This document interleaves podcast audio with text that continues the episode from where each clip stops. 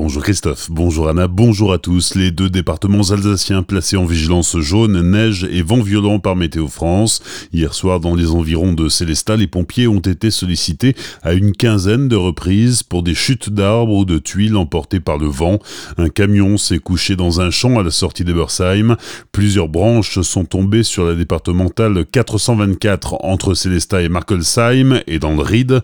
À 21h, la traversée de Muttersol s'était déviée en raison de feux de cheminée.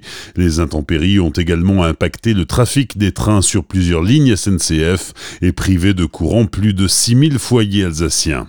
Des mesures spécifiques ont été prises hier soir au sein de l'entreprise Merck basée à Molsheim, c'est ce que révèlent les dernières nouvelles d'Alsace. L'entreprise qui emploie 1400 salariés invite plusieurs personnels à rester chez eux. Le conjoint d'une salariée travaillant dans un bâtiment où se trouvent les services administratifs de l'entreprise est actuellement hospitalisé à Strasbourg pour avoir contracté le coronavirus. À Strasbourg, la municipalité demande que les enfants qui reviennent de destinations à risque restent chez eux pendant les 14 jours suivant leur retour en France, pas de crèche, d'école ou de lycée pour ceux qui auraient profité des vacances pour voyager en Chine ou en Italie par exemple. En raison de l'épidémie, cinq auteurs annulent leur venue au festival de BD de Colmar qui doit se dérouler ce week-end de Catrinette. Leur décision s'appuie sur la propagation du coronavirus en Italie et suite aux directives du gouvernement italien. Seront donc absents quatre Italiens, Paola Antista, Giovanni Rigano, Germano Giorgiani et Stefano Carloni et le dessinateur français Frédéric Brémaud. Trois ans de prison et l'interdiction définitive de diriger ou gérer une entreprise commerciale pour Jean Albrecht. Le viticulteur était jugé pour un délit de banqueroute et pour avoir falsifié l'inventaire des stocks de bouteilles. Ses experts comptables ont aussi été condamnés. 130 viticulteurs ont été arnaqués pour un montant total de 13 millions d'euros.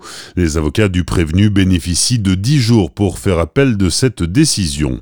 La piste criminelle est envisagée dans l'enquête sur l'incendie qui a fait 5 morts dans la de mercredi à hier à Strasbourg. Le feu s'est déclaré dans la cage d'escalier d'un immeuble de 7 étages dans le quartier de la gare. Sept autres personnes ont été blessées.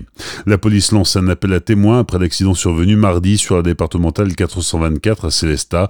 Trois personnes ont été blessées. Si vous avez été témoin de l'accident, vous pouvez vous manifester auprès des enquêteurs en appelant le 03 90 23 77 20.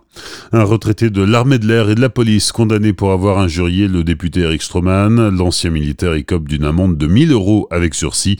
En octobre 2018, il s'en était pris au député LR du Haut-Rhin sur les réseaux sociaux. 265 000 personnes ont visité le marché de Noël alsacien de New York cet hiver. C'était une première cette année. Il était installé au cœur de Manhattan entre le 6 et le 22 décembre. Quelques 52 000 articles en provenance d'Alsace ont été vendus. Il a même fallu réapprovisionner en urgence après le premier week-end d'ouverture. Les sports du week-end en football, 27e journée de Ligue 1, le Racing se déplace à Montpellier demain soir, coup d'envoi à 20h. En basket, c'est la 24e journée de Jeep Elite. Demain soir, la SIG reçoit le Portel. La rencontre débute à 20h sur le parquet du Rhenus de Strasbourg. Sachez aussi que le successeur de Vincent Collet comme entraîneur, la Tuovi, vient d'être confirmé dans ses fonctions, au moins jusqu'à la fin de la saison. Enfin, il y a du handball. Ce soir, les Violets du SHB jouent en Bretagne contre l'équipe de Cesson-Rennes. Coup d'envoi à 20h30. Bonne matinée et belle journée sur Azure FM, voici la météo.